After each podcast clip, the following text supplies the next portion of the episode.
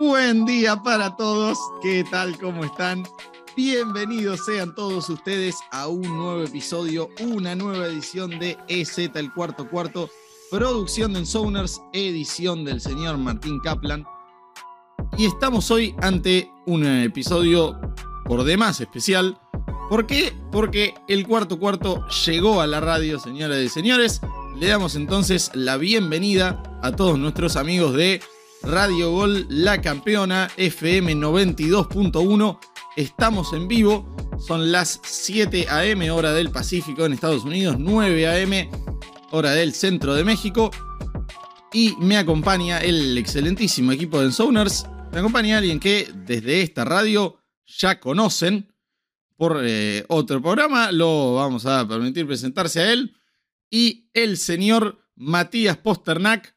Mati, querido, ¿Cómo le va? Bienvenido sea. Hola Lucho, ¿cómo estás? Buen día, todo bien, por ser todo bien. Como dijiste, ocasión por demás especial, darle la bienvenida a todos los que nos escuchan por primera vez, invitarlos a que pasen por el resto de, las plataformas en las que estamos disponibles, a escuchar todos los otros episodios que, estuvimos sacando durante esta off-season. Sí, señor, síganos en arroba en en Twitter, en sounders.k, tanto en Facebook como en Instagram, arroba podcast SC es el Twitter de eh, este programa en particular para que puedan interactuar con nosotros. Allí pueden enviarnos todas las preguntas que quieran para incluir en el programa, además de responder a la consigna de cada semana que planteamos, la pregunta que surge de cada edición. Y bien, ahora sí, el que ya conocen en esta radio, el señor Agustín Grimaldi. Grimi, querido, ¿cómo le va? ¿Qué tal muchachos? Buen día a todos los que nos escuchan. Muy contento, bienvenidos a ustedes dos a esta radio que es hermosa, eh, que nos da este espacio. La van a pasar muy bien, eh, les prometo que eh, es una audiencia muy, pero muy buena, que, siempre está pendiente, que siempre participa. Así que nada, bienvenidos a ustedes y con muchas ganas de, nuestro primer episodio acá. Bien, fabuloso. Mi nombre es Luciano Yatelén y estaremos hablando hoy, en primer lugar, en este primer bloque de lo que fue el Hall of Fame Game. Finalmente volvió el fútbol americano, volvió la NFL y vamos a estar hablando un poquito de lo que dejó ese primer duelo, el enfrentamiento entre los Jaguars y Las Vegas Raiders. Bueno, mi primera conclusión, muchachos, y ahora los, los dejo hablar a ustedes, fue que yo vi bastante de la defensiva titular de los Jaguars haciendo realmente poco y nada contra una ofensiva que, si bien contó en algunas snaps con Josh Jacobs, y sin duda es un tema a debatir que estaremos comentando, lo cierto es que, en su gran mayoría, ni siquiera los suplentes, sino más bien la tercera línea o más para atrás, y unos Jaguars que se mostraron, bueno, pobres en toda faceta, pero particularmente quería destacar esto, lo defensivo, porque yo lo vi a Clavon Jason en cancha y sin embargo no lo veo en la planilla de estadísticas. No registró un solo tackle, realmente no, no pudo destacar. Sí lo hizo el veterano Arden Key, que logró dos capturas y dos tackles para pérdida. Como también lo hizo Trayvon Walker, y tal vez sea lo, lo más destacable de este partido. Pero, si bien hay que, bueno, ser cautelosos porque Sabemos que no se pueden extraer demasiadas conclusiones de lo que son los partidos de pretemporada. Hemos visto equipos terminar invictos en ella para luego perder absolutamente todos los partidos en la temporada regular. Así que, sabiendo que esto no es el, fin del mundo, ni muchísimo menos, me voy algo preocupado por lo que vi de, de, los Jaguars y particularmente su defensiva en este enfrentamiento de dos head coaches que están asumiendo nuevos cargos. Grimi, ¿cuál fue la, primera conclusión que sacás y qué fue lo que más te llamó la atención? A ver, eh, me encantó el dato que diste de que a veces terminan invictos en pretemporada y, después pierden todos los partidos. Eso le pasó a los Browns hace un par de, añitos nada más, hace poquito. Y a ver, me quedo con la floja actuación de la línea ofensiva de Raiders.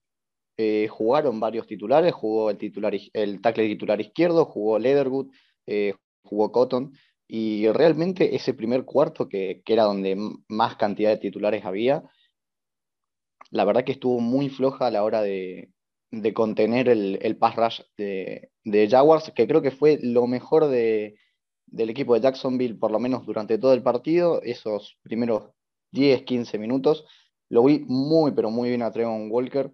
Creo que, a ver, va a ser un jugador que va a aportar mucho en defensiva.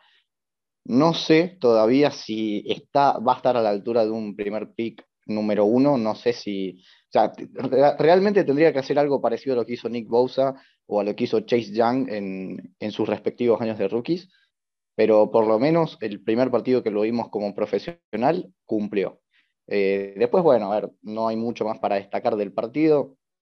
Creo que Raiders fue superior durante la mayor parte del encuentro. Nick Mullens y y Jared Stickham parecían Tom Brady y Peyton Manning al, contra esa defensa. Lucho, déjame agregarte algo que no sé si todos vieron el partido, pero por lo menos comentarles el, resultado final fue Raiders 27, Jaguars 11. Este, bueno, no sorprende que los Jaguars pierdan. La verdad, yo los tengo como uno de los candidatos al, a la selección número uno del, draft del próximo año. Sería back to back to back, eh, primeras elecciones. Pero bueno, la realidad es que tampoco nos vamos a poner a sacar demasiadas conclusiones sobre, sobre un equipo en este, este partido. Ustedes dijeron, la defensa este, no, pareció una maravilla. Tuvieron algunos, algunos chispazos, como iba destacando Grimy. Pero bueno, ya veremos si, si para la temporada, si de cara al inicio de la liga pueden mejorar un poquito, levantar y darle alguna oportunidad a Trevor y a su nuevo ataque de, ganar partidos. Sí, sin duda. A ver, recordemos que en estos últimos años hemos visto a los principales mariscales de la liga dar un salto inmenso en su segundo año como titulares. Eh, tal vez el caso principal sea el señor Patrick Mahomes. Bueno, no, su segundo año como titular, pero sí su segundo año en la liga. Eh, tenemos también el caso de Lamar Jackson, Joe Burrow, Justin Herbert, todos ellos han dado eh, bueno, sí, realmente demostrado que están en la elite de este deporte. Así que el prospecto más codiciado en los últimos años, como lo es Trevor Lawrence, realmente uno querría creer que va a estar a, esa altura. Sin embargo, hasta que no lo demuestre, Mati, yo estoy al 100% con vos. No veo un equipo muy mejorado y hablo independientemente de lo que sucedió en este partido, que ciertamente no ayuda. Realmente no, no me convence lo que hicieron en Agencia Libre, para nada. Hemos hablado ya en, este podcast y como dijo Mati, los invitamos a escuchar todos los episodios anteriores que estuvimos grabando a lo largo de esta off-season. Hemos hablado acerca del contrato de Christian Kirk y demás. Pero más allá de tal vez alguna que otra selección como Trayvon Walker, no, no veo razón para confiar en unos Jaguars que veo otra vez en el fondo de la tabla. Bueno, voy a pasar un poquito a, Riders, porque obviamente el partido se jugó a dos. Y a mí lo que más me llamó la atención de Riders es la cantidad de tiempo que estuvo en cancha y la cantidad de toques que tuvo Josh Jacobs, que se presume va a ser el corredor titular, el que más toques tenga a lo largo de la temporada. Tuvo cinco acarreos, recibió dos pases este, y jugó más de una serie ofensiva, que es algo que no se acostumbra a hacer en, en pretemporada para los titulares, o sobre todo para los corredores, que es una posición que se sufre mucho el desgaste, el golpe. La explicación que dio Josh McDaniels fue que es bueno para los corredores tener actividad en pretemporada porque en las prácticas no se puede simular el tackle, el golpe con el que van los jugadores rivales. Yo la verdad creo que hay mucho más de una indecisión sobre confiar tanto en Jacobs y es una forma de decirle te tenés que ganar el lugar. Hace poco los Raiders declinaron la opción de quinto año de Jacobs entonces, no sé muchachos qué, les parece a ustedes, pero yo la verdad no, no creo que sea solamente eh, de decir necesito que Jacobs agarre roce para la temporada. Porque si vos tenés un corredor 1, un corredor en el que confías, un corredor que sabes que va a ser este, parte clave de tu ataque, no lo empezás a gastar en el primer partido de pretemporada este, a un mes de empezar la liga. ¿Sabes qué lo que pasa, Mati? Que, a ver, si bien eh, Josh Jacobs tuvo mucha participación, también la tuvo Kenyan Drake y también la tuvo Samir White, que eh, en los papeles van a ser los competidores con Jacobs por ese, por ese puesto número uno en el backfield. Eh, pero me parece que, tampoco tiene mucha competencia fuerte Jacobs. Y creo que yo lo escuchaba en la transmisión, una de las razones quizás por las cuales eh, jugó Jacobs y tuvo tanta, tanta participación, es una cuestión de adaptarse al esquema de, McDaniel, que lo que va a buscar es eh, no solamente que sea un corredor de poder, sino buscar también que sea un, receiving back que eh, Jacobs lo puede hacer. Jacobs, eh, con cada año que pasa, quizás corre menos, pero su participación en juego aéreo es cada vez mayor. Entonces creo que también fue como una prueba de ver en, una simulación real, en un partido real, cómo se podía desempeñar. No creo que, corra tanto peligro el, puesto de, de George Jacobs como corredor titular. No, coincido con eso último que dijo Grimy. Mati, ahora te, devuelvo la palabra. Principalmente porque no hicieron demasiado para ayudarse sus competidores, particularmente Kenyan Drake, que también tuvo una pesada carga, bueno, muy entre comillas, o por lo menos en, términos de pretemporada, para un corredor que definitivamente vamos a ver muy ocupado durante la temporada regular. En nueve acarreos, eh, perdón, en cinco acarreos logró solo nueve yardas. Así que no, no, de ninguna manera veo a, Josh Jacobs en problemas. Sí, debo coincidir con vos en que me sorprendió por demás verlo tan activo, pero salió todo bien, obtuvieron un gran resultado, Jacobs se mostró en un buen nivel, así que no, no veo realmente nada para cuestionarle demasiado. Kenny Drake es el peor corredor de la historia, ¿eh? pero es el peor corredor de la historia, no, no, puede ser. voy a aclarar algo. Para, hay un para, en Arizona, hay un dolido en Arizona. Ya, me conocen acá, ya, me conocen, ya saben que, que, odio a Kenny André. Que, eh, el, único corredor en la historia, te podría decir, puedo asegurar que de 10 touchdowns, 7 fueron de, una yarda, otro de 2 yardas, y, bueno, el, resto sí tuvieron un poquito más de acarreos, pero eh, no, no entiendo cómo todavía puede seguir teniendo lugar en la liga. Eh, es un papelón. O sea, si sacas nueve yardas eh, en cinco acarreos contra un, practice squad, complicado. bueno, pero para, ir cerrando con el tema Jacobs, yo no creo que hoy para la semana uno esté en jaque su puesto, la verdad. Me parece que eso ya se lo ha ganado en estas temporadas que tuvo con Riders y no creo que eso cambie. Pero como decía, me llamó mucho la atención porque ver a Drake, ver a Abdullah, ver a Austin Walter, incluso ver a Samir White, es, es de lo que esperábamos. Esos son, jugadores que están peleando por ganarse ese puesto, por ganarse esos toques detrás de Jacobs. Pero verlo a Jacobs teniendo tanta participación en un juego, insisto, a un mes de empezar la liga, eh, me parece que no, no, es lo correcto. Porque después siempre terminamos hablando de lo, cansados que llegan los running backs, lo, la exposición física que tienen. Y bueno, empezar ya con cinco toques en, en un partido pretemporada me parece que es sumarle carga de manera innecesaria. Bien, ¿algo más muchachos que quisieran comentar sobre este partido que tuvimos de Hall of Fame Game? No, no, por mi parte no. No, creo que por esta semana ya podemos cerrar con, con partidos de pretemporada, ya se nos vienen, se nos viene toda la liga ahora, todos los, todos los equipos. Bien, pasamos entonces, debatimos un poquito de unos dichos de Pete Carroll luego del training camp, o bueno, en el training camp luego de un entrenamiento, diciendo que, si bien no, no dio por finalizado el asunto y la, la batalla ahí permanece activa, sí declaró que Gino Smith está por delante, que sigue siendo superior a Drew Locke para ver quién es el titular en el equipo de Seattle.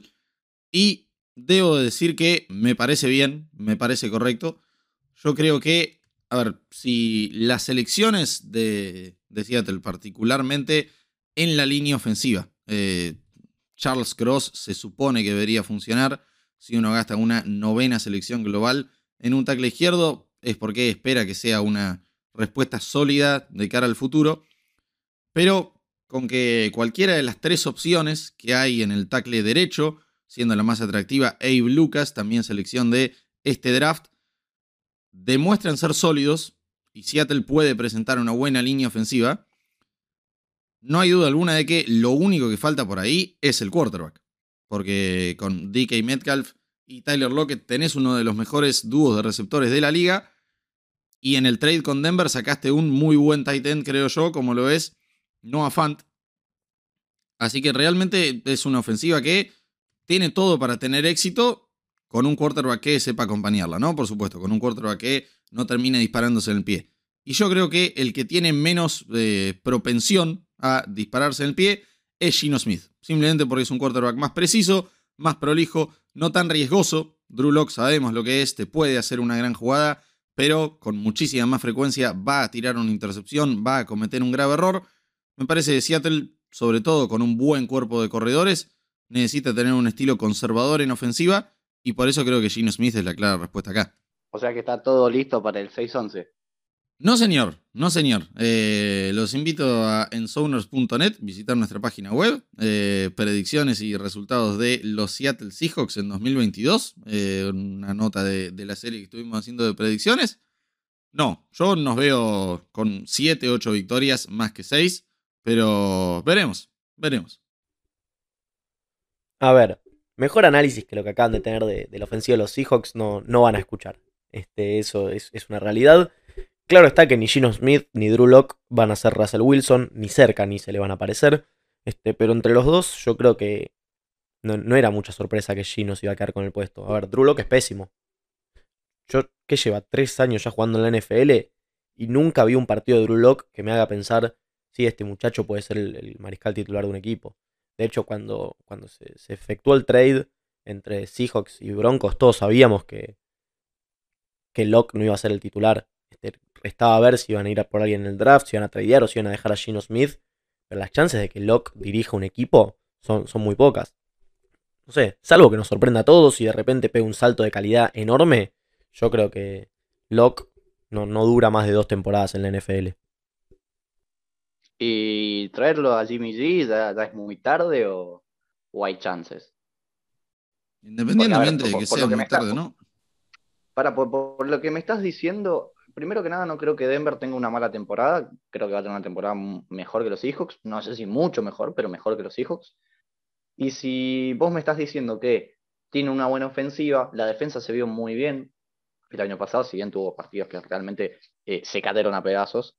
Eh, se ha visto una mejoría conforme a lo que fue la temporada pasada. Vos no vas a llegar a agarrar uno de tus corebacks del futuro, los cuales pueden ser CJ Stroud o, o, Steve, eh, perdón, Steve Young, no, Bryce Young. Eh, entonces, ¿cuál sería la, la táctica que debería usar Seattle? Porque si ganan 7, 8 partidos, 9, no van a llegar a agarrar un coreback de ese calibre. No, a ver, la verdad que sea lo conveniente o no, yo creo que Pete Carroll va a buscar competir por su mentalidad, por el, mantra que tiene de always compete. Entonces creo que va a buscar ganar la mayor cantidad de partidos y, cortito para responder a tus dos preguntas, yo creo que sea tarde o no, ir a buscar a Jimmy Garoppolo o a cualquier otro sería un error, justamente porque vos no podés dar ningún recurso del draft del año que viene o de cualquier otro, tenés que cuidar de todos esos recursos futuros para que después termines con 5, 6 u 8 victorias, metas, o sea, entregues todo el futuro a cambio de Bryce Young o CJ Stroud, tal como hicieron los 49ers por Trey Lance, tal vez dando un poquito más porque tenemos realmente el capital. Yo apostaría a eso, ganar la mayor cantidad de partidos posibles, más de 8 no van a ser, quedas en una posición no, no muy favorable para el draft y después entregas todos los recursos que tengas para dar a cambio de alguno de esos muchachos y si no, algún otro en lo que se supone es una clase muy profunda y talentosa. Pero con esto vamos cerrando el primer bloque. Ya volvemos.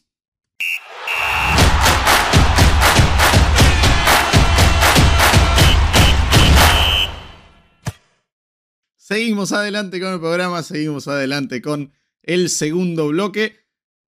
Y llega el momento de hablar de una solicitud de trade que es lo de Karim Hunt pidiendo ser, bueno, enviado fuera de Cleveland.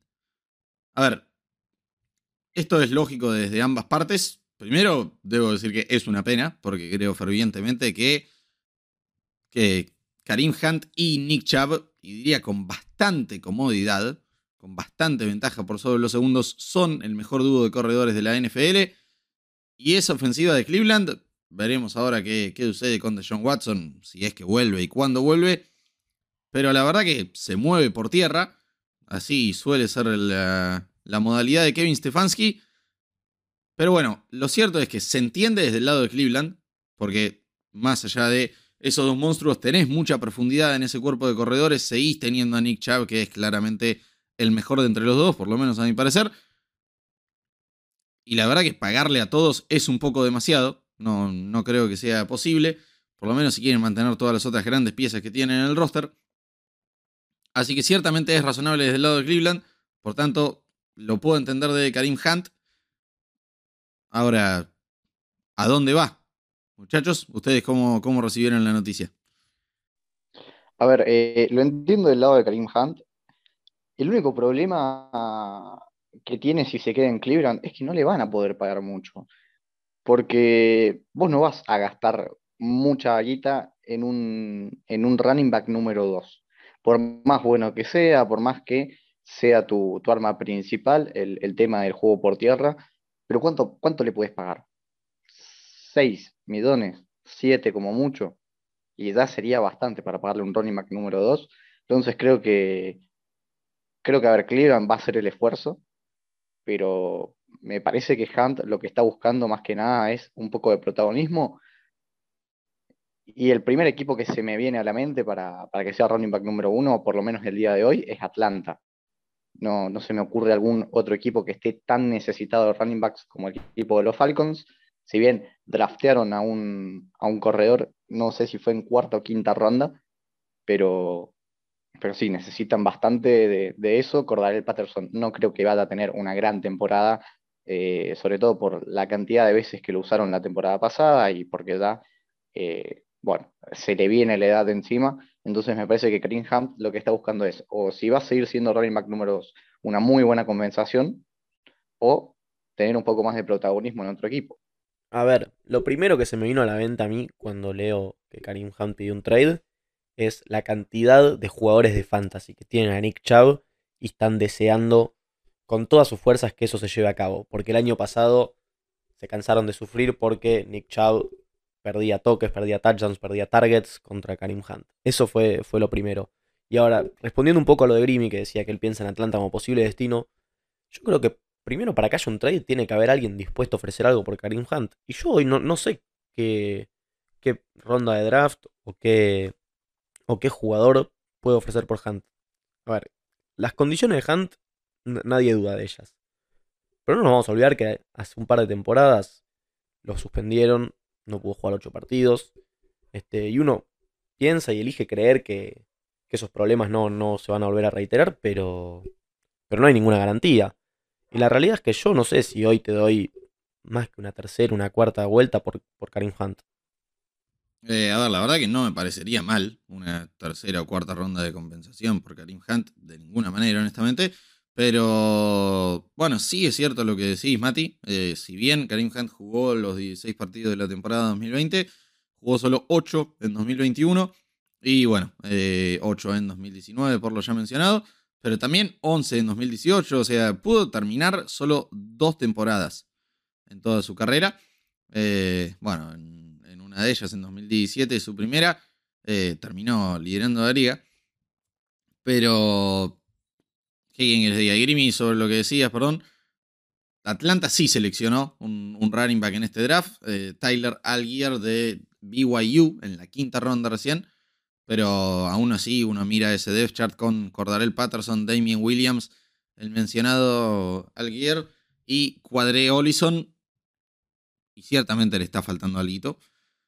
Entonces, me parecería un buen candidato. Hay que ver realmente a, qué está aspirando Atlanta y cómo piensan el futuro. Si tal vez, como dije en el bloque anterior con Seattle, no quieren estar dando recursos, eh, recursos futuros a cambio de nada, porque yo miro esa ofensiva y no es que me genere demasiada esperanza.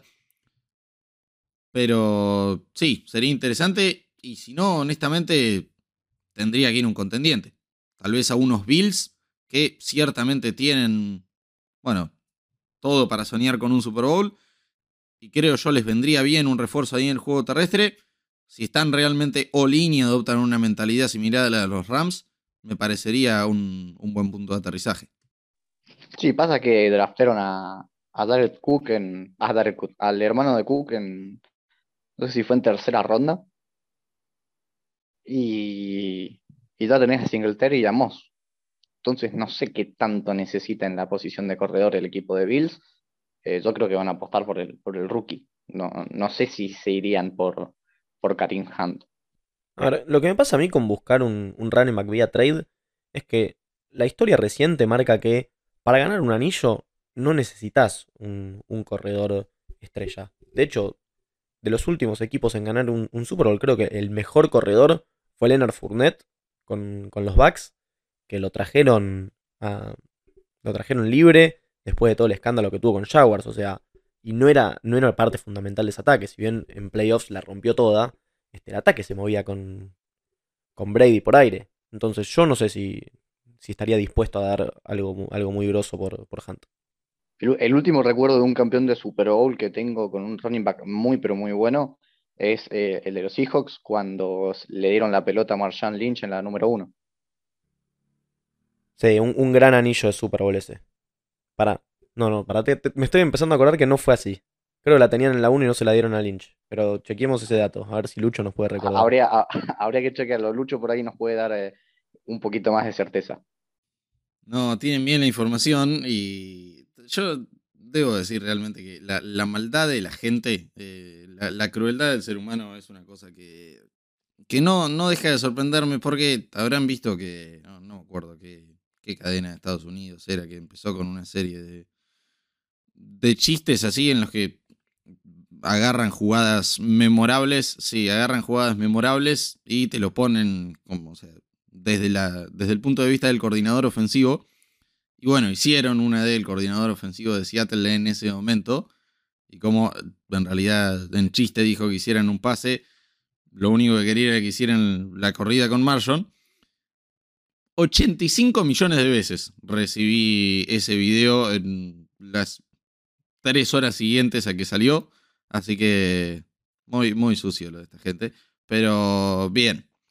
Veremos. Yo, Grimy, perdón, antes de, cerrar con esto, lo que te decía sobre Buffalo, James Cook sí fue seleccionado por, por los Bills, pero Devin Singletary, Cook, Zach Moss, Duke Johnson, no, no, no me parecen nada intimidante para nada, me parece que les está faltando alito ahí. Y si bien es cierto lo que dicen, de que no, no estuvieron siendo necesarios nombres rutilantes, qué sé yo, tampoco me parece que sobre para nada. Así que, mm, bien, veremos entonces qué pasa. Seguimos adelante con este segundo bloque. Para, Vamos Lucho, déjame agregarle algo a la gente que, todavía no, no, pudo ver el video del que hacías mención, del punto de vista de los coordinadores ofensivos en jugadas memorables. Lo vamos a dejar en nuestra cuenta de Twitter, arroba para que cualquiera que está escuchando y no, no está enterado de lo que estamos hablando pueda ir a ver, a reírse un poco, porque es uno de los videos que realmente estalló las redes en los últimos días. Y otra cosa que estalló las redes, y ya que estamos con Cleveland, es que en estos días se va a celebrar la convención anual de masajistas y se va a llevar a cabo en Cleveland, muy cerca del estadio de los Browns, casi como si fuera un chiste con toda la situación de John Watson. Este, obviamente la gente en Twitter, en Instagram, en cualquier red social que usted elija, se volvió loca y no pararon los memes. Pobre, pobre de John que no, no le sale una. Ese es realmente bastante insólito.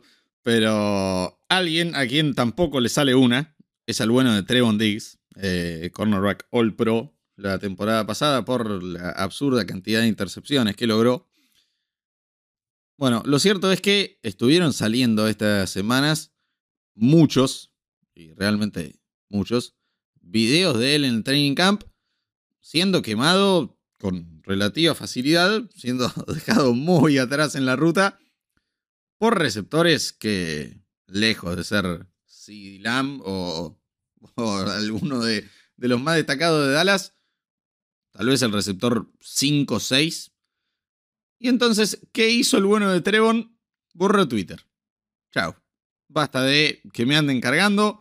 Lo, lo banco, debo decir, con, con lo que acabo de decir, esto de simplemente alejarse de las cargadas. Pero bueno, chau. Basta de que me anden diciendo que no, no debería ser el pro. Basta que me anden recordando de una jugada individual que Mati, vos bien dijiste el episodio pasado. Lo, lo, único que es más vendida de humo que los Pro Day de los quarterbacks son estas highlights de Training Camp. Pero bueno, eh, contame vos cómo lo viste, qué te pareció, no solo toda esa serie de videos, sino que Trevon Dix borrara su Twitter para ahorrarse estas molestias. A ver, yo no sé si estoy de acuerdo con, lo que hizo Diggs. Hemos visto a lo, largo de los últimos años infinidad de jugadores que son este, quemados en Twitter, que vemos como el público, los, fanáticos se burlan de ellos, les pegan, les pegan por demás. Hay que saber jugar. Este, el mundo de Twitter, el mundo de las redes, eh, hoy es parte hoy de, todas las ligas, de, todas las ligas del mundo. Y nada, lo vimos hace un par de semanas con Zach Wilson. No es muy difícil este, ir, ir con la movida. Este, creo que es una herramienta que hasta los jugadores la pueden usar en, en su favor. Y nada, entiendo lo que hace Trevon Diggs, me desentiendo de la situación, me enfoco en lo mío, pero qué sé yo, a mí me gustan más un poco los jugadores que, que se meten en el juego y que eh, además de demostrar en la cancha, tienen ese roce con, con la gente en las redes. Yo cortito, porque la verdad que Trevon Diggs eh, mucho no me interesa. Pero es Eli Apple con intercepciones. Nada más. Válido, pero sí, sí hay algo que realmente me sorprende, y relacionado a lo que decías vos, Mati, en tomar esa mentalidad siendo un cornerback. O sea, nada, creo que una de las cosas más graciosas para ver de la NFL es cómo un quarterback puede llegar a tirar un pase, pero 40 yardas fuera del receptor al que intentaba hacerle llegar el balón. O sea, no, no tenía ni la más microscópica posibilidad física de hacer una jugada sobre el balón, ni el receptor, ni el cornerback encargado de marcarlo. Y sin embargo, ante un pase incompleto, los cornerbacks hacen el, gesto de los dos brazos así cruzados uno sobre el otro para los costados. Y como que se burlan de el, receptor que no logró completar el pase, como si ellos hubieran tenido un mérito inmenso. El cornerback es, me parece, la posición que, la posición que más alto tiene el ego en cualquier equipo de NFL. Eso, que no responda a esas críticas y simplemente decida borrarse de Twitter es un, un poco extraño. Pero bien, eh, pasamos a Lucho, más pará, para cerrarlo cortito, es la posición que más alto tiene el ego y también creo que junto con el quarterback, porque cuando un quarterback juega mal es muy evidente, es la posición que más fácil es bajarle el ego. Porque ¿cuántos cornerbacks vimos que los queman en dos jugadas seguidas y después no, no, no se puede salir a, a vender humo con que soy un lockdown corner si en, en dos jugadas seguidas es el ridículo? No, no, es cierto, es cierto. Pero bien, eh, pasamos entonces a otro más que anduvo en problemas, lo estuvimos debatiendo el episodio pasado, el señor Kyler Murray. Bueno, eh, después de la cláusula de su estudio independiente, salió a la luz, eh, porque Twitter es realmente una maravilla y no deja de entretenernos, un análisis estadístico de la relación entre la performance de Kyler Murray y los fines de semana en donde hay doble de experiencia en el Call of Duty. Eh, no sé si querés contarnos un poquito al respecto o si querés que te repase los datos del hallazgo de este brillante estudio científico. No, dame, un poquito de datos. La verdad que tengo un poquito lo- lo- los huevos al piso con, con este tema de Murray. Bien, resulta ser que Kyler Murray tiene un passer rating promedio en los fines de semana que no hay doble experiencia en Call of Duty de 97.43 contra 89.65 en los que sí, o sea, 7.77 de diferencia para mal. Después yardas de pase, 251 en fines de semana normales contra 245 en fines de semana de doble experiencia. Tenemos pérdida de 6 por partido. Y después el porcentaje de pase completos, la verdad que prácticamente no se ve afectado, 67,29 en fines de semana normales contra 67,17 en fines de semana de doble, pero tal vez algo así se ve en, bueno, las victorias y derrotas. Eh, tenemos un porcentaje de victoria de 50, y, bueno, 0.529 y en los fines de semana con doble de experiencia eso pasa a 0.36. Ahí ya notamos una diferencia. Mati, eh, Grimi no quiere hablar de esto, así que contame vos qué opinás de este, bueno, me parece irreprochable estudio. A ver, yo lo que creo es que las diferencias son muy pocas, las leíste vos recién. No, no es tanto. Queda en cada uno si creer o reventar. Vamos a elegir creer que la pérdida de rendimiento, ese, ese desajuste en el rendimiento de Kyler, los fines de semana que hay eh, experiencia doble en el Call of Duty, tiene que ver con eso. ¿Qué sé yo? Yo no creo. Cada uno será libre de pensar lo que quiera. Será cuestión entonces de creer o reventar. Nosotros nos vamos al tercer bloque.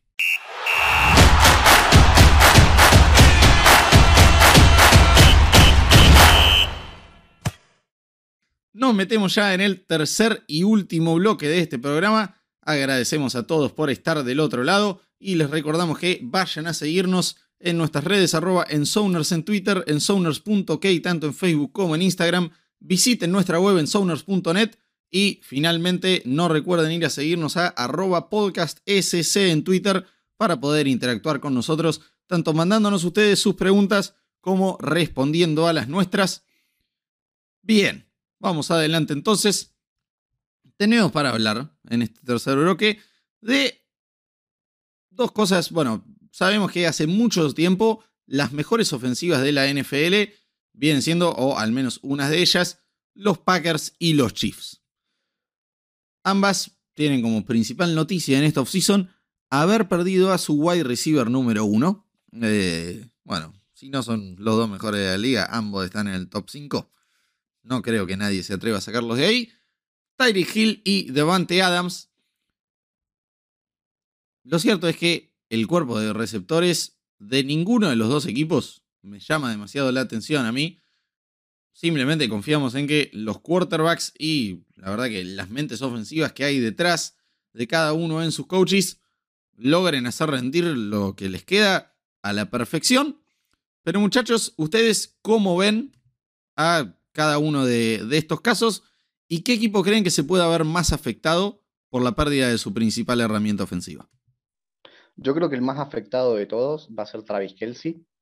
Eh, va a tener un aumento de, de targets perdón, eh, considerable. Eh, creo que debe rondar entre los 10 y 12 targets por partido. Me parece que va a recibir por lo menos unos 3, 4 adicionales. Porque, a ver, vos te pones a ver el, cuerpo de receptores de, Chief y tiene al, muchacho este que no sé cómo se pronuncia el apellido, Márquez, Marqués Valdés Scatlin, creo que lo dije bien. Después tenés a Julio Smith Schuster, eh, tenés a Michael Hartman, pero no son receptores wow quizás el, más relevante es Juju, que en la temporada pasada tuvo una lesión que lo alejó varios partidos, pero en el 2020 tuvo la mejor temporada de su vida, lo cual te da, te da esperanzas que puede ser un buen wide receiver número uno, pero no un wide receiver número uno eh, de elite. No, no creo que se pueda comparar ni de cerca con el top 10 y quizás el top 15. Eh, pero bueno, creo que la ventaja que tienen estos dos equipos es que tienen de un lado a Patrick Mahomes y el otro a Aaron Rodgers, que se las ingenian cuando no tienen a sus mejores receptores, tienen mucha, pero mucha precisión, y creo que el papel de los corredores va a empezar a ser más relevante. En este caso, creo que los Packers pueden llegar a tener un poquito menos de, de impacto, ya que tienen un cuerpo de corredores mucho mejor con AJ Dillon y Aaron Jones, mientras que eh, Edward Silver todavía tiene bastante por, por demostrar en, esta liga, sobre todo teniendo en cuenta que es primera ronda. Bueno, yo me, voy a sumar un poco a lo que decía Grimy y lo que dijo Lucho en su momento también sobre los dos quarterbacks. No hay duda de que hoy Mahomes y Rodgers son, si no los dos mejores quarterbacks de la liga, dos de los mejores tres. Este, no sé si alguien se atreve a poner a alguien que, les dispute esos títulos. Este, y la verdad que perder a Tyreek Hill y a Davante Adams, respectivamente, es, algo muy difícil de suplir porque la cantidad de receptores que pueden, cumplir los roles que tuvieron Hill y Adams en Kansas City y Green Bay en los últimos años son, son muy pocos. Me atrevo a decir que los puedes contar con, los dedos de la mano. Pero en este caso yo creo que Kansas hizo una mejor tarea que Green Bay en intentar reemplazarlo. ¿Por qué? Pues si bien digo que es muy difícil reemplazarlos con un jugador, Kansas sumó, como decía Grimmy, a Yuyu y a Valdez Scantling, que está bien. Ninguno de los dos va a ser Tyreek Hill ni parecido, pero sí han tenido experiencia este, jugando partidos grandes, sí han tenido experiencia este, asumiendo grandes responsabilidades, porque Scantling, si bien estaba detrás de Davante Adams, tuvo muchos momentos en los que Adams por lesión no jugaba y se convertía en una de las principales armas de Rodgers, y Juju en Pittsburgh supo ser el, target principal, después de la partida de Antonio Brown y antes de, de que aparezcan Claypool y Dionte Johnson, que ya vamos a ir a, pero además Kansas sumó a Sky Moore en el draft. Entonces creo que con Travis Kelsey como claro este, blanco principal para Mahomes, entre esos tres jugadores, más Michael Harman y su velocidad, que ya sabemos de lo que es capaz, van a poder disimular bastante bien la ausencia de Tyreek Hill. Ahora, cuando yo miro a Green Bay, lo que trajeron para, para suplir a, a Davante Adams es Sammy Watkins, que no sé cuándo fue la última vez que jugó una temporada completa, y Christian Watson. Este, veremos si puede el novato tener algún tipo de impacto en esa ofensiva. Y después, bueno, está el tema de Mari Rogers, que lo habían seleccionado en el draft del año pasado. Vamos a ver si puede explotar el exjugador de Clemson. Yo la verdad no le tengo mucha fe. Este, creo que el, principal arma ofensiva que va a tener Green Bay va a ser Allen Lazard. No sé la verdad cuánto, cuánto puede hacer Lazard en el lugar de Davante Adams. Y bueno, el tema de Green Bay es que si bien Tonian es un, es un ala cerrada respetable, decente, suficientemente bueno para ser titular en mi opinión, no es Travis Kelsey. Entonces no va a desviar ninguna mirada del cuerpo de receptores. Bien, yo sobre esto tengo para decir algo que ya he dicho muchas veces. Lo primero es que Juju Smith Schuster es un invento de Antonio Brown. ¿Por qué digo esto? Porque desde que se fue Antonio de Pittsburgh, luego de la temporada 2018, los números de Juju cayeron estrepitosamente. Con Antonio tuvo en su increíble temporada de novato 917 yardas en 14 partidos. Después en 2018 tuvo 1426 yardas, ya ahí sí en la, temporada completa. Luego de eso, bueno, le costó un poco mantenerse dentro del terreno de juego, jugó 12 partidos en 2019 y solo 5 el año pasado, pero tuvo 552 yardas en 2019, 831 en 2020 y 129 el año pasado. Permítanme decir o estimar que con 25 yardas por juego y atrapando apenas el 53% de los pases lanzados en su dirección, la temporada pasada sí jugaba todos los partidos, aún así no hubiera tenido números deslumbrantes, también, bueno, el desastre que era la ofensiva de Pittsburgh, con ese nivel de quarterback y con ese nivel de línea ofensiva, tampoco sé de cuánto se lo puede culpar, pero lo cierto es eso, yo no confío para nada en Juju Smith-Schuster, de ninguna manera como a recibir uno. No creo que muestre grandes resultados para nada. Y creo que eh, a Kansas City le gustaría apostar por un gran desarrollo de Sky Moore, el, rookie que seleccionaron en este último draft, para poder tomar él el lugar de wide receiver 1, porque Nicole Harman, más allá de, para bueno, esos diseños creativos de, de jugar algún jet sweep de sorpresa que pueda meter Andy Reid, no, no le veo demasiada utilidad. Me parece un wide receiver funcional y listo.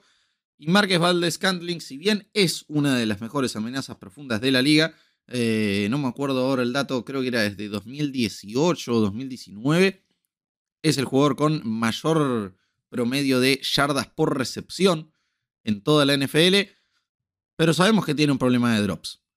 Por el lado de Green Bay, yo confío en Christian Watson. Eh, me gusta Sammy Watkins, pero sabemos lo que le cuesta mantenerse sano. Entonces sí confío en un Aaron Rodgers que puede estar nuevamente cerca del nivel de MVP, si bien no necesariamente ganando de vuelta, dudo seriamente que lo hagan en tres ocasiones consecutivas. Pero por ambos lados, creo que estas ofensivas van a ver eh, sus números cayendo. Si bien no necesariamente drásticamente, sí creo que, que van a ver su producción ofensiva deteriorada en ambos casos. Lucho, además déjame sumarte una cosa en defensa de Juju. Eh, si Aaron Rodgers quería hacer un pase de más de 7 yardas, se le rompía la cadera. Entonces también era un poquito complicado eh, tener buenos números. Sí, déjame, Lucho, agregar algo.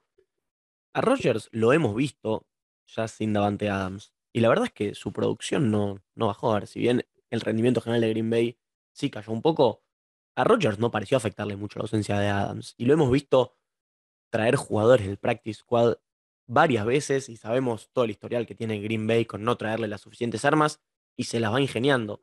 Entonces, así como quiero saber qué pasa con, con Green Bay sin Davante Adams, que no tengo dudas de que no le va a afectar tanto a Rodgers como al equipo, quiero saber qué pasa con Adams fuera de Green Bay, eso me parece igual que va, va a tener que quedar para otro día. Pero sí me intriga un poco más ver a Mahomes sin Tyreek Hill, porque se hizo muy viral en su momento la jugada Wasp, que es básicamente Mahomes tirando para cualquier lado confiando en que Tyreek Hill va a llegar en algún momento.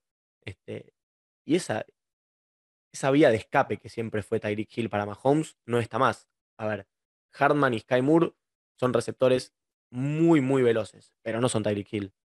Entonces, nada, vamos a ver qué, qué, nos tiene preparados Patrick Mahomes para esta temporada. Bien, pasamos entonces, señores y señores, a hablar un poquito de eh, lo que es el, contrato de Deontay Johnson, wide receiver de Pittsburgh. Muchachos, ¿qué, cuánto, en primer lugar, cuánto le pagarían ustedes a Deontay Johnson y si les gusta a él como receptor? Porque a mí la verdad no, no me termina de cerrar. Me parece que muy sobrepagado.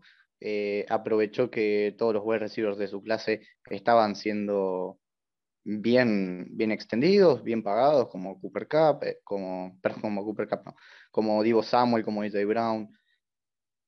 Entonces, eh, aprovechó. Me parece un contrato realmente muy, pero muy caro para un jugador que eh, ponele que esta temporada con mucho, pero con mucho esfuerzo te va a llegar a las mil yardas, tiene problemas de drops, lo vimos en, lo que fue el último partido de playoff de, de Steelers, eh, tuvo varios drops que fueron muy importantes, más allá de, bueno, del nivel de Big Ben y, de esa ofensiva. No, no me parece que, sea un jugador que valga lo, que lo firmaron. Sí, me parece que es un contrato de dos años, eh, creo que va a ser un contrato para ponerlo a prueba, pero no me parece que sea el wide receiver número uno del equipo y tampoco creo que lo vaya a demostrar de acá a que se termine el contrato. Me parece que es una oportunidad para Chase Claypool de terminar de explotar, de volver a mostrar lo que nos mostró en su año de rookie. Y, y nada, poder, poder quedarse con ese puesto número uno. A ver, para mí, Dionte Johnson es un buen receptor para Pittsburgh, lo demostró en, estas temporadas con ellos. Claramente no está al nivel de todos los receptores que, venían renovando, pero me parece, a mí me parece bastante justo. Sobre todo por lo que dijimos la semana pasada. Una vez que mirás el contrato de Christian Kirk, eh, qué sé yo, ya esa plata que está cobrando Deontay Johnson es más, más que merecida. Es, es el poder de negociación que vengo diciendo que tienen los wide receivers desde que Jaguars le pagó lo que le pagó a Kirk. Te sentás en la mesa con tu representante y, y la dirigencia de, tu franquicia, le mostrás lo que le pagaron a Kirk, le mostrás y le decís, flaco, yo quiero más. Este, y eso que Deontay Johnson no, no está pidiendo mucho más, de hecho no firmó por mucho más. Este, pero bueno, como decía Grimmy, junto con Claypool son, son dos receptores bastante decentes y van a ayudar al desarrollo del quarterback que termine siendo en Pittsburgh. No sé si será Trubisky o si será Pickett. Bien, entonces vamos a recordarle a la gente, por si no lo vio, Deontay Johnson firmó una extensión de dos años que promedia 18,355 millones por año. Sí, la verdad que a mí me parece muy sobrevalorado, pero Mati, debo coincidir al 100% con vos. Todo esto es culpa de los Jaguars y el contrato de Christian Kirk. Pero hablemos ahora un poquito de lo que se viene, porque esta noche de jueves, 11 de agosto, tenemos pretemporada, tenemos oficialmente la semana 1. Ahora sí, ya van a poder ver en, en juego a su equipo favorito o a sus equipos favoritos a lo largo del fin de semana. Primero, este jueves tenemos la visita de los Giants a los Patriots, que honestamente, bueno, dudo que termine con una cátedra similar a la que le dio Brian Dabola a Bill Belichick la última vez que se enfrentaron en playoffs, sino que me parece más bien va a ser todo lo contrario. Después tenemos la visita de los Titans a los Ravens y tenemos partidos viernes, sábado y domingo. El domingo solo uno, juegan los Riders ante los Vikings. Bien, muchachos, cuéntenme cuál es el partido que más los emociona de esta primera semana de pretemporada, más allá del de sus eh, equipos eh, favoritos y qué esperan. Yo el que más ganas tengo de ver es el partido que el, de los Lions este, y por un simple motivo. Juega el verdadero pick número uno. Ya hablé infinidad de veces eh, de los papelones que hacen los Jaguars año tras año.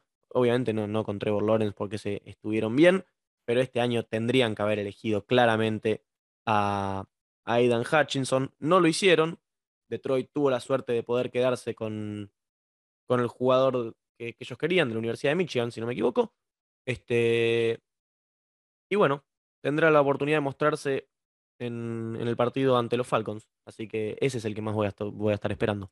Yo coincido con Mati, me sacó, me sacó las palabras de la boca. Yo también tengo muchas ganas de ver a quien debería haber sido el pick global número uno, el señor Hutchinson, eh, ver cómo se adapta al sistema de Dan Campbell, ver también a Jameson Williams, que, bueno, después de esa, esa, lesión que tuvo el año pasado, eh, creo que hay muchas expectativas sobre él. Y creo que también me quedo con el partido entre Saints y Texans. Creo que quiero ver jugar a... Ah, no, no va a jugar a Stingley, pero sí quiero ver a los otros rookies de, de Texans. Creo que, creo que tuvo una muy buena clase de draft. Lamentablemente John Metchie no va a poder jugar este año por, porque le, diagnosticaron leucemia, pero todavía tiene algunos jugadores que, son interesantes de ver. Pero bueno, eh, yo por, lo pronto también quiero ver a, mi equipo. Tiene, tiene varios rookies que, que tienen mucho potencial y creo que, que le podemos dar bastantes repeticiones para, para, ver cómo se adaptan al equipo. Creo que hay muy buenos partidos este fin de semana. El único sí que no creo que vayamos a ver absolutamente nada, pero nada, va a ser el de Rams contra Chargers. Creo que, ninguno de los dos tiene jugadores rookies o de practice squad que, que puede ser que, que, jueguen demasiado. Quizás para la gente de México que nos estén escuchando, hay un coreback mexicano en el equipo de Rams que probablemente vea, algunos snaps. Por supuesto que agrego el partido de Jets y Eagles, eh, pero bueno, Lucho había pedido sacando a nuestros equipos nada de Jets, ver si aparece Sos Garner, ver un poquito a Brice Hall, el corredor, también a Garrett Wilson, ¿por qué no? No sé si se animará Sale a darle alguna que otra repetición a Zach Wilson, pero la verdad que esta season de Jets fue muy interesante en cuanto a movimientos y empezar a ver a los nuevos jugadores en acción eh, es algo que llama mucho la atención. Sos Gardner, que ahora le van a decir a Matt Gardner, que es su verdadero nombre, porque dijeron que se tenía que ganar nuevamente el apodo de Sos. Me gusta. Y Mati, sí, no, no hacía falta que lo mencionaras porque yo iba a mencionar ese partido. La verdad que más allá de todo lo que ya dijeron ustedes, y me interesa también ese partido de Atlanta-Detroit por Drake London, yo el partido al que más voy a estar prestando atención es al de los Jets, porque si no es el que más, es uno de los rookies que más eh, expectativa me genera para esta temporada. Sos Garner, uno de los que más me gusta. Así que estaré mirándolo a él. Bien, hasta aquí llegamos entonces. Para, para, Lucho, cortito. Eh, ¿Empieza la, la pelea entre Desmond Raider y Marcus Mariota? No creo, no creo. Ojalá, pero no creo. Para mí va a ser Mariota. Veremos, veremos. Dios te oiga. Por lo pronto, señoras y señores, recuerden ir a seguirnos en todas nuestras plataformas, arroba en en Twitter, en tanto en Facebook como en Instagram. Visiten nuestra página web en Sounders.net. También recuerden seguirnos en arroba podcast para interactuar con nosotros en Twitter. Y para nuestros amigos de Argentina, más específicamente de Buenos Aires, si se registran en codere.bet.ar con el código en todo en mayúscula, se llevan mil pesos extra en su primer depósito y 100% de reintegro hasta 5 mil pesos. Ya muy prontito estaremos con algo especial también para nuestros amigos de México. A todos los que nos escucharon del otro lado y les agradecemos a todos los nuevos oyentes de Radio Gol La Campeona FM 92.1 por acompañarnos. Abrazo grande para todos. Será hasta el próximo episodio. Chau, chau.